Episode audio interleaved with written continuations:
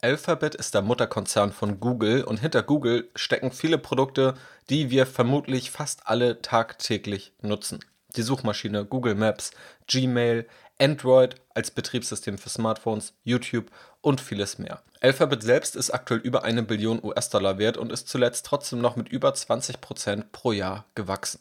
Hier im Podcast schauen wir jetzt einmal darauf, wie abhängig eigentlich Alphabet von Google ist, wie Google sich im Detail entwickelt, wo also auch die Umsätze herkommen und ob die Alphabet-Aktie womöglich aktuell ein interessantes Investment ist. Eigenständig anlegen und Vermögen aufbauen mit dem Aktienrebell Podcast. Hier erfährst du, wie du ohne Banken und Berater das Beste aus deinem Geld machst. Ich, Janis Lorenzen, bin der Gastgeber und wünsche dir jetzt viel Spaß. Ja, heute geht es weiter mit einer spannenden Aktienanalyse und zwar zu einem Unternehmen, das fast jeder kennt, aber eher eben unter dem Namen Google. Die Aktie bzw. der Mutterkonzern heißt eben aber Alphabet. Und hier wollen wir mal herausfinden, wie attraktiv die Alphabet-Aktie gerade ist. Und ich werde dir natürlich auch sagen, ob ich selbst dort investiert bin oder nicht und wie ich die Aktie aber auch weiter einschätze. Gerade bei dieser Aktie ist es sehr spannend, sich mal die Segmente anzuschauen, also sich auch mal Zahlen anzuschauen, die nicht auf der 0815 Finanzwebseite stehen, sondern eben auf die Zahlen zu schauen, die im Geschäftsbericht selbst stehen, die die Segmente aufsplitten, weil das hier sozusagen auch der wichtigste Teil sein wird, wie du gleich sehen wirst.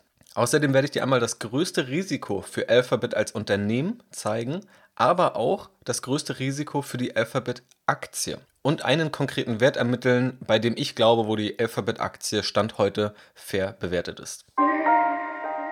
Und in einer der letzten Podcast-Episoden habe ich wissenschaftliche Studien analysiert und die wichtigsten Erkenntnisse daraus gezogen. Und eine dieser Erkenntnisse war, dass Anleger zu hohe Kosten, zu hohe Transaktionskosten erzeugen und in Kauf nehmen. Teilweise gab es Studien, die zum einen die unterdurchschnittliche Rendite der meisten Anleger in den Kosten begründet gesehen haben und teilweise haben Anleger die Hälfte ihrer Rendite an Kosten wieder verloren. Also Kosten zu reduzieren steigert einfach eins zu eins deine Rendite. Und falls dir die Gebühren bei deinem Broker zu hoch sind oder du gerade auf der Suche bist nach einem neuen Broker, kann ich dir das Angebot von Scalable Capital ans Herz legen, die Partner von diesem Podcast sind. Bei vielen älteren Brokern, vielleicht auch von der Hausbank, zahlt man gerne mal 20, 30, 40 Euro pro Kauf und wieder beim Verkauf.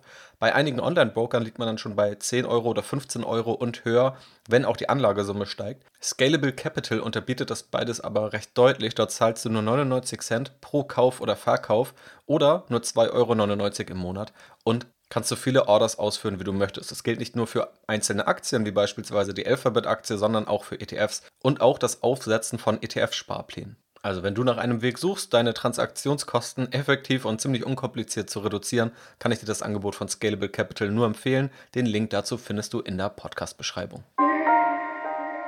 Und womöglich, wenn du investieren möchtest, könnte ja die Alphabet-Aktie für dich interessant sein. Deswegen schauen wir jetzt mal drauf, was da eigentlich so dahinter steckt. Und den Fokus möchte ich hier wirklich auf die Kernthemen dieser Aktie legen, also wirklich die, die wichtigsten Punkte in diesem Unternehmen. Grundlegend, Alphabet ist knapp über eine Billion US-Dollar wert, erzielt etwa einen Umsatz von 170 Milliarden US-Dollar und zuletzt einen Gewinn von etwa 30 Milliarden US-Dollar und der freie Cashflow liegt etwa gleich auf. Soweit zur Größenordnung. Und da gibt es noch einige spannende Kennzahlen, die uns hier bei der groben Einschätzung schon mal helfen. Apples Verschuldungsgrad, also das Verhältnis von Fremdkapital zu Eigenkapital, liegt aktuell bei nur 8%, was sehr, sehr wenig ist. Spannend ist natürlich auch, wie hoch ist eigentlich die Gewinnmarge generell von Alphabet als Unternehmen. Die Bruttomarge liegt bei 54% und die Nettomarge, also was nach Abzug aller Kosten da bleibt, beziehungsweise im Unternehmen bleibt, liegt aktuell bei 19%. Das heißt, wenn Alphabet 5 Euro verdient, ist etwa 1 Euro netto Gewinn nach Abzug von Zinsen, nach Abzug von Steuern und allen Kosten. Alphabet ist außerdem über die letzten drei Jahre im Durchschnitt um 21% gewachsen, sowohl im Umsatz als auch im Gewinn. Spannend ist jetzt aber natürlich einmal zu verstehen, was steckt denn eigentlich hinter Alphabet? Wenn Alphabet jetzt nicht automatisch Google ist, was steckt denn wirklich in diesem Konzern? Aber tatsächlich ist die Antwort, dass Alphabet quasi gleich Google ist. Also die Umsätze kommen zu einem riesigen Bestandteil von Google selbst. Wenn wir uns das Ganze umsatzseitig mal anschauen, dann sehen wir, dass etwa 99% der Umsätze tatsächlich über Google-Produkte kommen, die vielleicht auch nicht direkt Google zuzuordnen sind, aber die historisch einfach im Google-Kosmos stattgefunden haben. Und es gibt etwa 1%, das Segment, das sich Other Bets nennt, also andere Wetten, wo beispielsweise Investments in Technologie zum autonomen Fahren drin stecken. Aber der Rest sind tatsächlich Google-seitige Umsätze. Wenn wir das Ganze mal so ein bisschen zusammenfassen, also ich habe mir den Geschäftsbericht angeschaut, die Zahlen da rausgezogen und das Ganze dann so ein bisschen geclustert, dann können wir sagen, dass 83% der Umsätze von Alphabet aus digitalen Werbeumsätzen stammen. Diese kommen zum einen über die Google-Suchmaschine, dann über das Google Display Netzwerk. Das ist beispielsweise Bannerwerbung auf unterschiedlichen Webseiten, die du siehst. Da ist die Wahrscheinlichkeit hoch, dass diese Bannerwerbung über das Google Display Netzwerk kommt. Dann gibt es Werbeumsätze auf YouTube, also Videoclips, die in anderen Videos eingebettet sind. Dann haben wir auch Werbeumsätze bei Gmail, also dem Google Mail Programm, mittlerweile auch bei Google Maps und aber auch im Google Play Store. Also auch da kann für Werbung bezahlt werden, wenn Apps dort prominenter platziert werden wollen. Also 83 Prozent, das macht Google auf jeden Fall oder auch Alphabet generell zu einem digitalen Werbekonzern. Dann entfallen nochmal knapp 11 Prozent auf andere Google-Dienste. Dazu gehören dann der Google Play Store, wo sozusagen eine Provision an App-Verkäufen einbehalten wird von Google oder von Alphabet. Dann Hardware wie Smartphones beispielsweise, das Google Pixel oder auch Laptops, die verkauft werden. Und aber auch Dienste wie YouTube Premium, also sozusagen ein ja, Premium-Abo-Modell, das dann unter anderem Werbefreiheit auf YouTube beinhaltet und weitere Vorteile. Das macht also nochmal 11% aus dieser Kosmos und dann entfallen nochmal etwa 6% der Umsätze auf die Google Cloud. Dazu gehört dann die Google Cloud-Plattform, die vereinfacht gesagt eine Infrastruktur für Daten und Analysen liefert für Unternehmen. Und aber auch die G Suite mit den dazugehörigen Produktivitätstools, beispielsweise auch dem G Drive, ebenfalls für Unternehmen. Das ist in etwa zu vergleichen mit dem, was man vielleicht aus der Microsoft Office-Welt kennt. Und dann gibt es eben das Segment Other Bets, was aber tatsächlich umsatzseitig nicht relevant ist. Wenn wir uns mal so die Zusammenstellung dieser Umsätze anschauen, dann finden wir auch relativ schnell heraus, was eigentlich wichtig ist und was die Kernfragen sind bei der Aktienanalyse von Alphabet, und, um einzuschätzen, wie die Aktie sich womöglich auch zukünftig entwickeln kann und was auch die größten Risiken sein werden. Also grundsätzlich macht die Google-Suche 61% der Umsätze von Alphabet aus. Also über die Hälfte kommt rein über Werbeerlöse über die Google-Suche. Dann als zweites haben wir Google Network Member Ads, so wird dieses Segment selbst genannt. Das ist im Grunde das Google Display Netzwerk, also die Bannerwerbung, mit nochmal 13%. Und dann kommen eben noch YouTube Werbeanzeigen dazu, die aktuell bei 9% liegen. Die Google-Suche und auch das Display-Netzwerk hat ein bisschen abgenommen in der Relevanz, ist aber immer noch ja, dominierend. Und die YouTube-Ads haben von einer Anteiligkeit von 7% vor drei Jahren nun eine Anteiligkeit von knapp 10%, haben also zugelegt und sind etwas stärker gewachsen als die anderen Segmente. Dann haben wir noch die Google Cloud, die aktuell 6% der Umsätze ausmacht, aber auch stärker wächst als die anderen Segmente. Und die anderen Segmente, sonstige, sind weitestgehend gleich geblieben. Das heißt, die Suche dominiert immer noch, hat leicht abgenommen in der Anteiligkeit von 63% vor drei Jahren auf heute 61%. Das ist wirklich nur leicht abgenommen tatsächlich. YouTube hat zugelegt und auch die Google Cloud hat zugelegt. Relativ gesehen haben beide Segmente, also ein starkes Wachstum absolut gesehen, also in absoluten Zahlen, aber noch relativ gering im Verhältnis eben zu dem Gesamtumsatz, den Alphabet erzielt. So, und das ist jetzt schon ein wichtiger Punkt. Also wir sehen diese anderen Wetten, die sind schön und gut, aber sind aktuell wirklich kein Umsatztreiber. Die Google Cloud klingt auch gut und jeder Investor möchte heute in Cloud-Lösungen investieren. Auch Microsoft und Amazon sind da unterwegs. Und das ist auch ein spannendes, wachstumsstarkes und auch margenstarkes Geschäftsmodell. Aber absolut gesehen, auf die Gesamtumsätze liegt das aktuell bei Alphabet bei 6%. Das heißt, damit dieses Segment irgendwie die Wachstumserwartungen der Anleger erfüllt, muss ganz schön viel passieren. Das heißt, wir sehen tatsächlich, der Großteil kommt aus digitalen Werbelösungen und deshalb macht es das umso wichtiger, sich einmal darauf zu fokussieren, wie funktionieren dann überhaupt diese digitalen Werbelösungen? Wie ist das Wachstum in der Vergangenheit zustande gekommen? Und kann dieses Wachstum auch in Zukunft noch aufrechterhalten werden? Schauen wir also einmal darauf, wie das Geschäftsmodell da funktioniert. Also die Suchergebnisse, grundlegend ist Google ja die dominierende Suchmaschine mit weitem Abstand und das auch seit über 20 Jahren.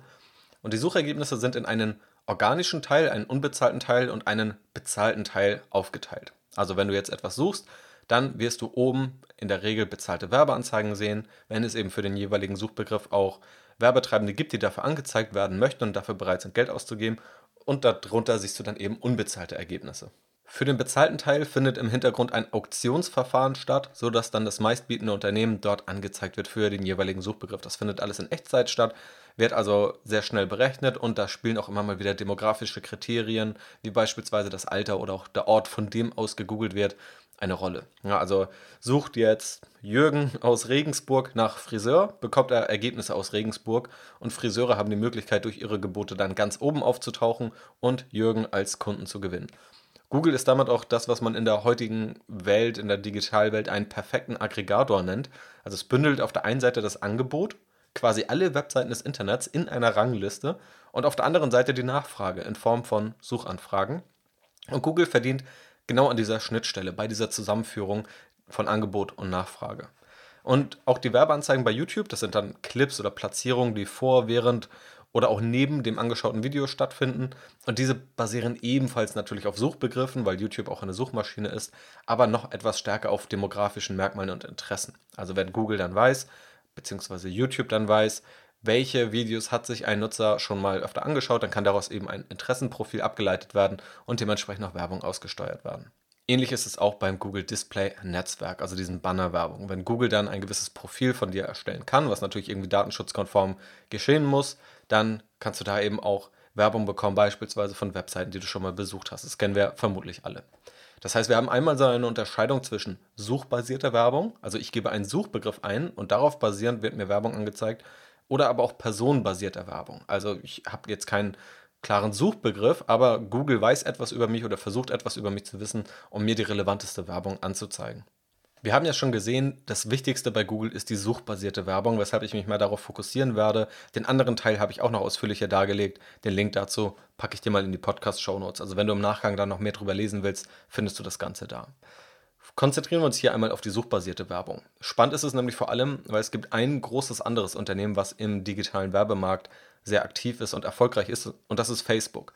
Und Facebook hat erfahrungsgemäß kaum Erlöse über die Suche, sondern basiert ganz zentral auf diesem personenbasierten ja, dieser personenbasierten Ausspielung von Werbung. Und bei Google, sowohl in der Suche als auch bei YouTube, basiert der Großteil eben auf diesem, auf der Suche, also eine suchbasierte Werbeausspielung. Für Facebook habe ich mal so eine Umsatzgleichung erstellt, wie man ableiten kann, welche Faktoren die Umsätze von Facebook erhöhen können. Das ist einmal die Anzahl der Nutzer auf Facebook, die Aktivität der Nutzer, also ist der Nutzer einmal am Tag online oder dreimal im Durchschnitt, die Frequenz der Werbeanzeigen, also wie oft wird dem Nutzer dann eine Werbung angezeigt, wenn er beispielsweise eine halbe Stunde online ist, und auch die Kosten je Werbeeinblendung, also wie viel sind Werbetreibende bereit, pro Werbeeinblendung zu zahlen.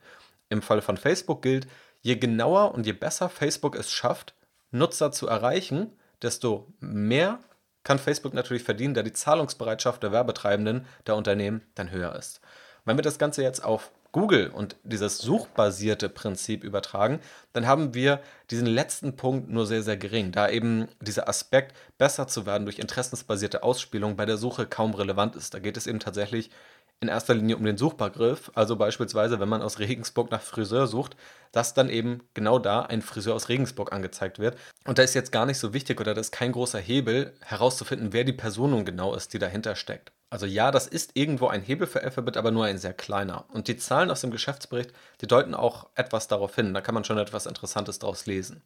2018 ist die Anzahl der bezahlten Klicks von Alphabet um 62% gestiegen, 2019 um 23%, also ein recht starkes Wachstum.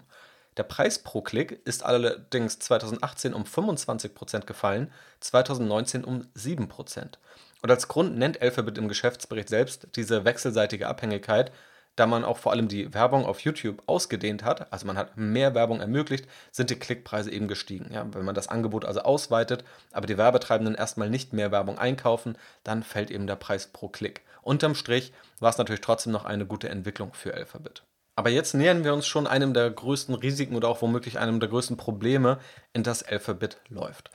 Die Werbung wird ausgedehnt, beispielsweise auf YouTube. Wenn man das verfolgt, dann merkt man, dass es immer mehr Werbeanzeigen in Videos gibt, auch vor den Videos. Da ist Alphabet oder Google irgendwann angefangen, dass es nur eine Werbeanzeige gab, die man nach fünf Sekunden überspringen konnte. Mittlerweile gibt es dort Werbeanzeigen, die man nicht mehr überspringen kann und teilweise auch zwei Werbeanzeigen vor den Videos. Also das Angebot wird immer weiter sozusagen ausgedehnt an Werbeplätzen. Bei der Google-Suche genau das gleiche. Früher fing Google an und hat mal eine bezahlte Werbeanzeige ganz oben gezeigt, vielleicht mal zwei.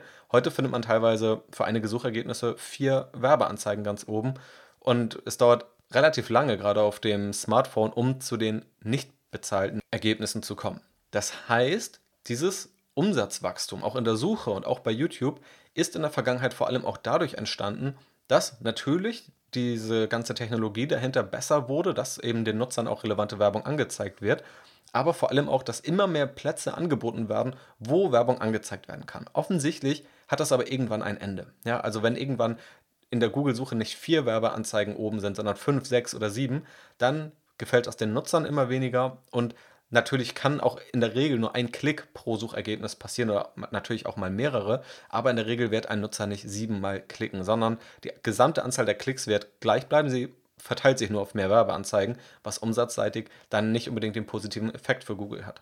Das heißt, in dieser Umsatzgleichung ja, sehen wir schon, die Kosten pro Werbeeinblendung kann Google nicht wirklich erhöhen und zuletzt waren sie auch eher rückläufig. Google kann die Frequenz der Werbeanzeigen erhöhen, also wie viele angezeigt werden, sowohl auf YouTube als auch in der Suche. Aber irgendwo wird wahrscheinlich ein Limit sein und gerade bei der Suche geht man schon stark davon aus, dass das Limit aktuell erreicht ist, dass man da nicht viel mehr Werbung noch reinpacken kann. Und auch bei YouTube ist die Frage, wie viele Werbeeinblendungen in den Videos kann man dort noch hinzufügen. Das heißt, wenn wir mal davon ausgehen, dass diese Faktoren relativ schwach sein werden in der nahen Zukunft, dann haben wir noch die Faktoren, wie viele Nutzer nutzen einen bestimmten Dienst, also beispielsweise YouTube oder die Google-Suche, und wie aktiv sind diese Nutzer. Und das ist sozusagen dann, ja, der Rele oder das sind die beiden relevanten Faktoren, mit denen Alphabet und Google wachsen kann. So, und das hat jetzt einen zentralen positiven Aspekt, aber eben auch einen negativen. Der positive Aspekt ist, dass Google durch die Produkte und durch das Angebot ein Profiteur ist von Digitalisierung. Also wenn einfach nur mehr Menschen im Internet sind, dann wird auch Google zwangsweise mehr Geld verdienen, da die Dienste so präsent sind. Google Maps, die Google-Suche, YouTube, Android als Betriebssystem für Smartphones. Überall dort verdient Google eben mit. Google ist sozusagen das Unternehmen, das einen gewissen Zoll vereinnahmt, wenn Menschen im Internet unterwegs sind. Das heißt, je mehr Menschen im Internet sind und je länger diese Menschen im Internet sind, desto eher profitiert Google. Und das ist ein ziemlich starker Vorteil, da es aktuell nichts gibt, was darauf hindeutet, dass man Google diese Position in diesen Kernmärkten wegnehmen könnte. Das heißt, Google hat also, wenn wir mal davon ausgehen, dass die Digitalisierung weitergeht und mehr Zeit weltweit im Internet verbracht wird, wovon wir alle, glaube ich, sehr, sehr stark ausgehen, dann profitiert Google und hat ein natürliches Wachstum eingebaut. Auf der anderen Seite ist die Frage, kann das Wachstum, das Google in der Vergangenheit geliefert hat und was womöglich auch jetzt eingepreist ist im Aktienkurs, aufrechterhalten. Also diese Hebel, ich bin da ja gerade ein bisschen durchgegangen und habe da jetzt auch schon meine Meinung mit eingestreut. Ich glaube, dass ein Großteil dieser Hebel weitestgehend erschöpft ist, dass Google nicht viel mehr Flächen bereitstellen kann in den Suchergebnisseiten und in der YouTube-Werbung. Mit Sicherheit ist da noch einiges möglich und Google kann da auch herumexperimentieren. Aber Schritt für Schritt werden diese Hebel eben weniger und werden einige dieser Hebel, vor allem eben die Anzahl der reinen Werbeanzeigen, ausgeschöpft sein. Und das ist die große Gefahr, in die Alphabet meiner Meinung nach läuft, dass es eben schwierig wird, dieses Wachstum aufrechtzuerhalten. Und deshalb ist es auch wichtig, sich diese einzelnen Segmente mal anzuschauen, wie wir das vorhin gemacht haben.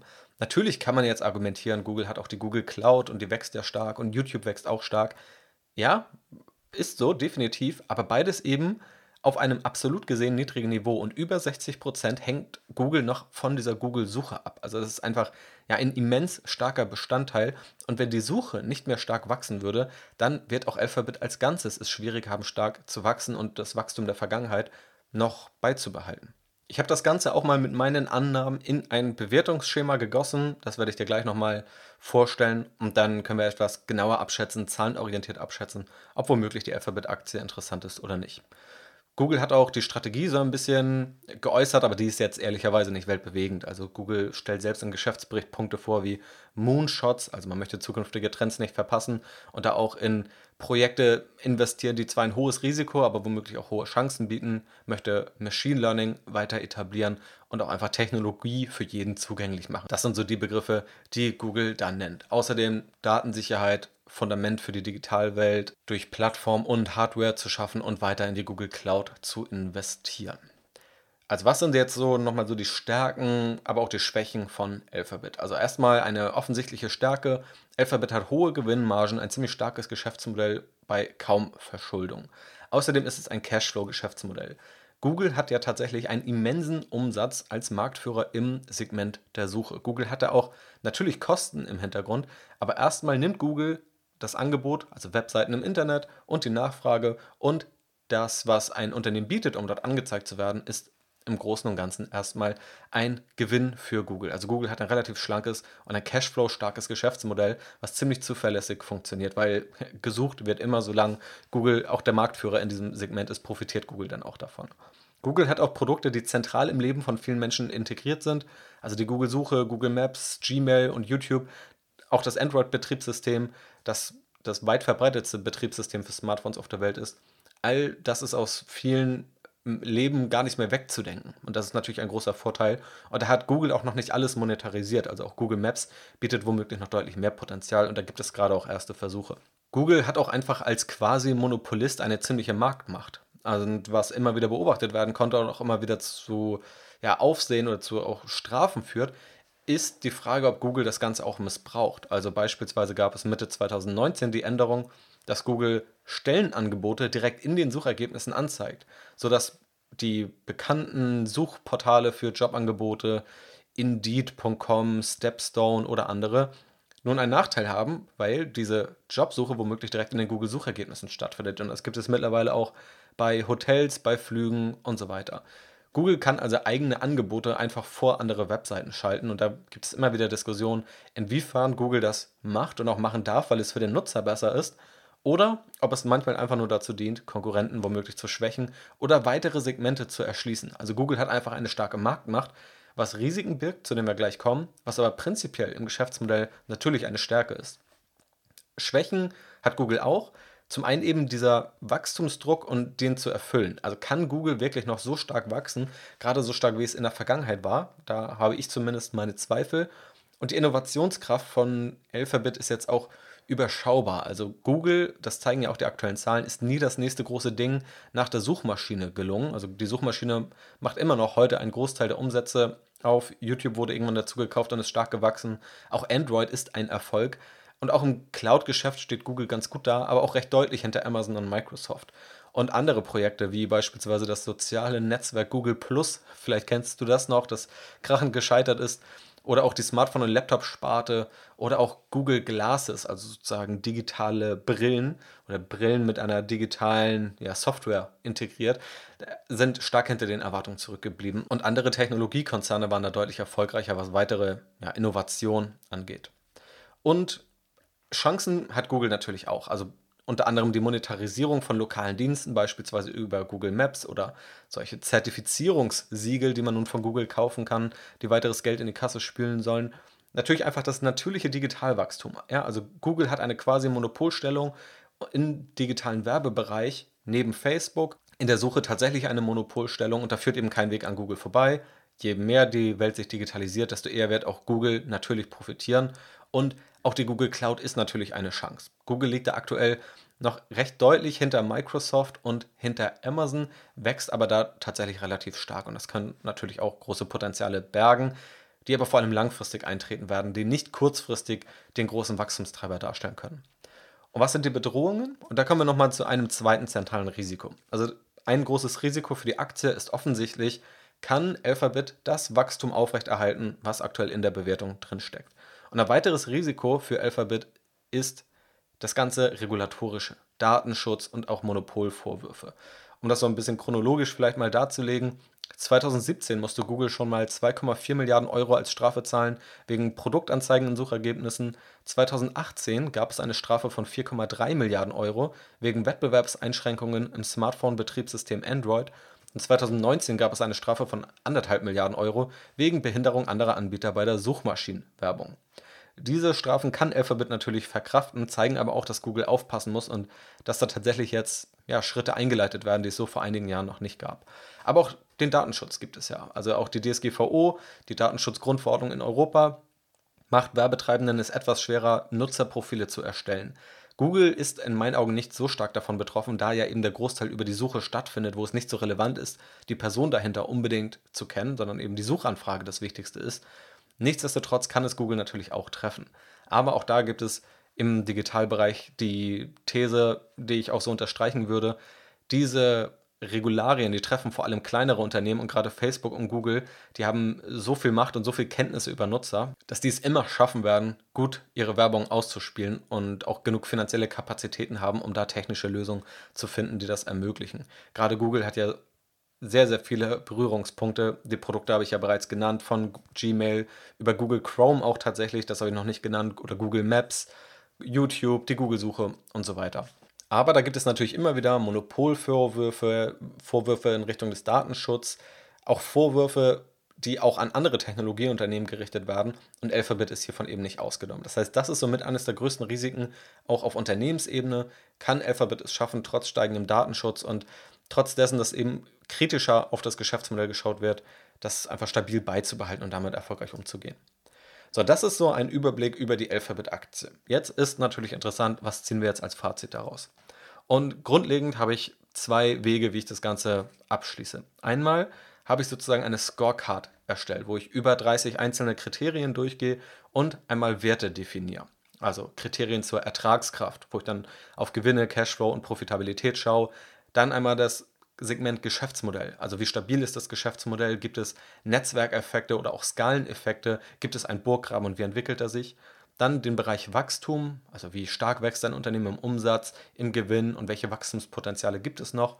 Dann den Bereich Risiken, also gibt es irgendwie eine hohe Verschuldung, irgendwelche roten Flaggen beispielsweise, dass ein Großteil der Umsätze nur von wenigen Kunden abhängt oder ein sehr zyklisches Geschäftsmodell. Dann den Punkt Bewertung, einfach die klassischen Bewertungskennzahlen. Wie ist ein Unternehmen gerade bewertet im historischen Vergleich, beim Kurs-Gewinn-Verhältnis, Kurs-Cashflow-Verhältnis oder Kurs-Umsatz-Verhältnis und ein paar Bonusfaktoren. Ja, es gibt immer wieder wissenschaftliche Studien, die auch gut belegbar Punkte herausgearbeitet haben, die tendenziell Aktienunternehmen kennzeichnen, die überdurchschnittlich gut abschneiden. Beispielsweise, wenn die CEOs durch Aktienbeteiligung langfristiges Interesse daran haben, dass ein Unternehmen auch wirklich langfristig gut abschneidet und es nichts bringt, kurzfristig Kurse zu optimieren oder gewisse ja, Kursfaktoren, beispielsweise den Momentum-Effekt. Ja, das etwas vereinfacht dargestellt.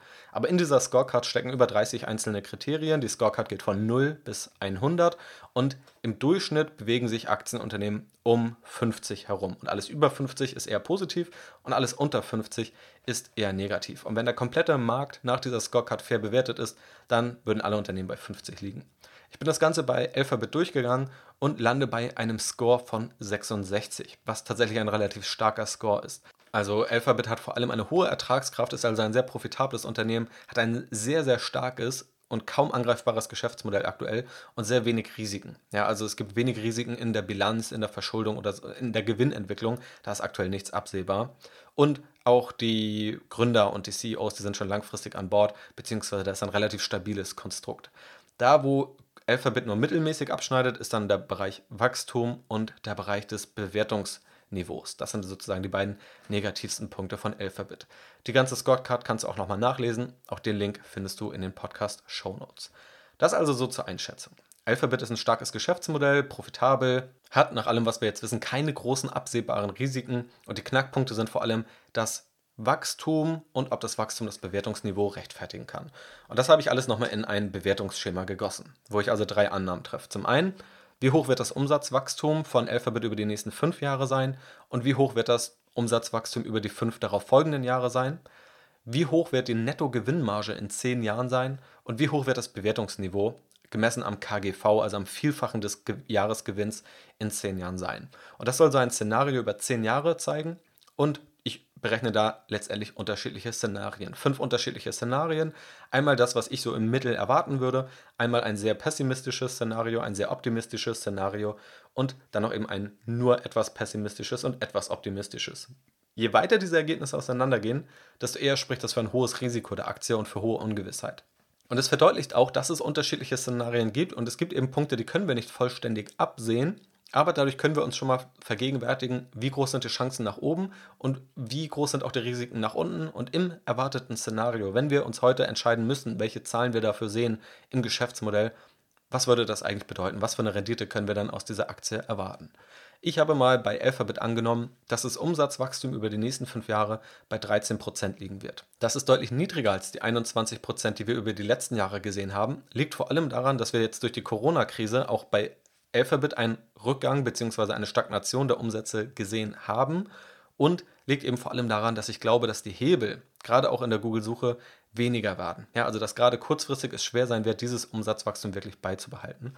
In den fünf Folgejahren gehe ich dann von einem etwa gleichgebliebenen Umsatzwachstum von 12% aus. Also ich glaube, Alphabet wird da nicht stark fallen, einfach durch dieses natürliche Digitalwachstum, das Wachstum durch die Digitalisierung. Ich glaube aber, es wird sehr schwierig für Alphabet ein Umsatzwachstum von 20% oder ansatzweise 20% über die nächsten 5 bis 10 Jahre aufrechtzuerhalten.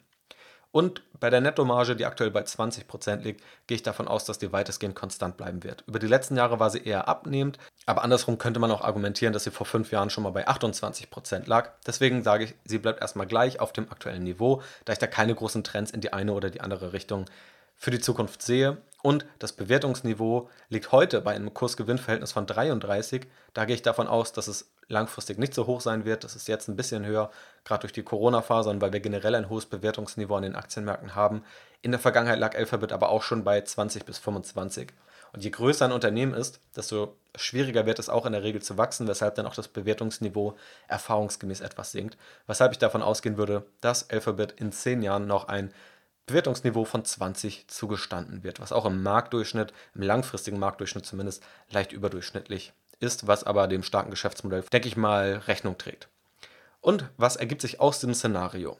Daraus ergibt sich eine erwartete Rendite der Alphabet-Aktie von 7,73%.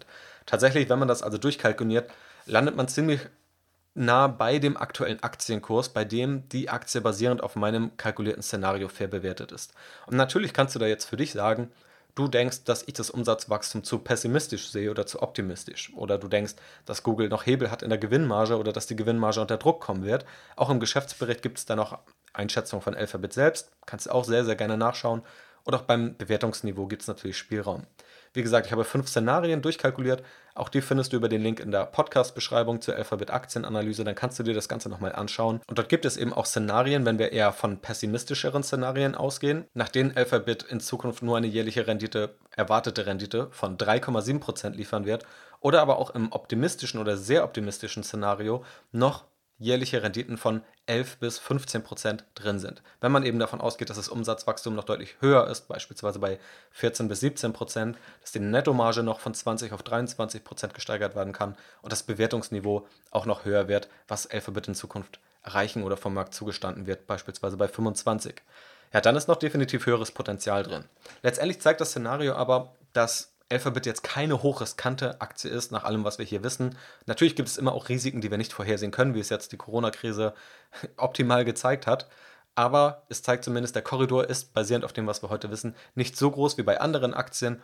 Aktuell ist der Aktienkurs nach meiner Erwartung, nach meiner Analyse relativ fair bewertet.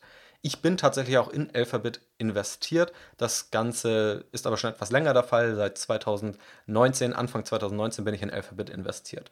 Ich sehe Alphabet aktuell nicht als die Aktie, die das große Wachstum oder große Umsatzsprünge bringen wird. Ich glaube tatsächlich, es ist eher ein grundsolides Investment innerhalb der Technologiewelt, auch eher als Value-Aktie zu sehen und eine ziemlich starke Aktie, die einfach ziemlich direkt auch vom Trend der Digitalisierung profitiert. Wenn du also große Renditeerwartungen hast und große Sprünge machen möchtest, ist die Aktie wahrscheinlich nichts für dich. Wenn du eher ein solides Technologieinvestment suchst, was natürlich auch Risiken hat, aber die sind meiner Meinung nach geringer als bei anderen Aktien, dann solltest du es natürlich individuell für dich prüfen, aber dann könnte die Aktie auch für dich interessant sein. Und wie gesagt, nochmal ein paar weitere Punkte zum Nachlesen. Mein ganzes Bewertungsvorgehen und die unterschiedlichen Szenarien und auch die Scorecard findest du in der Podcast-Beschreibung oder einfach direkt über strategyinvest.de slash alphabet-aktienanalyse. Und alle Mitglieder im Strategy Invest Premium Bereich, die bekommen auch solche Analysen natürlich immer direkt als erstes und alle Updates dazu und auch die Entscheidung, wenn ich selber beispielsweise eine Aktie kaufe oder mich mal in Ausnahmefällen dazu entscheiden sollte, auch eine Aktie zu verkaufen. Wenn dich das interessiert, schau da einfach gerne vorbei. So viel also zur Alphabet-Aktie, zum Burggraben, zu den Risiken im Unternehmen, zur Aktie und auch diesem Bewertungsverfahren. Ich glaube, da sind einige spannende Punkte dabei, vor allem weil fast jeder irgendwo Berührungspunkte zu dem Unternehmen hat, aber dann ja doch nicht ganz klar ist, wie verdient das Unternehmen eigentlich Geld, in welchen Segmenten und welche Mechanismen stecken in den Segmenten. Und gerade hier, um diesen eingangs genannten Punkt nochmal aufzugreifen, zeigt das eben, wenn du jetzt einfach nur bei irgendeiner Finanzwebseite auf die Alphabet-Aktie schaust, dann siehst du natürlich das Umsatzwachstum und das Gewinnwachstum. Es verrät dir aber nichts darüber, über welche Segmente kommt dieses Wachstum und was waren die Treiber dafür und können die Treiber der Vergangenheit auch in Zukunft noch stattfinden. Und genau dieser Punkt ist eben sehr, sehr relevant bei der Alphabet-Aktienanalyse und zeigt, dass es eben auch Sinn macht, sich etwas tiefergehender mit dem Geschäftsmodell zu beschäftigen, das Geschäftsmodell auch zumindest weitestgehend zu verstehen, damit du dich zum einen sicherer fühlst bei deiner Investition, damit du auch weißt, in was du dort wirklich investierst, aber eben auch, weil du dadurch überhaupt erst die Möglichkeit hast, auch abzuschätzen, wie groß denn das Wachstum in der Zukunft sein kann. Und da ist es eben nicht so einfach, wäre einfach nur in der Vergangenheit zu schauen und die Zahlen linear in die Zukunft fortzuschreiben, wie wir leider intuitiv immer mal wieder dazu neigen. Ich hoffe also, dass dir das ein paar interessante Einblicke gegeben hat, sowohl in den Prozess von einer Aktienanalyse, aber natürlich auch speziell zur Alphabet-Aktie. Falls dir diese Aktienanalysen im Podcast gefallen, würde ich mich natürlich auch sehr über eine positive Bewertung freuen. Und wenn du noch mehr Aktienanalysen bekommen möchtest, schaue gerne auf strategyinvest.de vorbei. Vielen Dank in jedem Fall fürs Zuhören. Ich wünsche noch einen wunderschönen Tag. Mach's gut und bis zum nächsten Mal.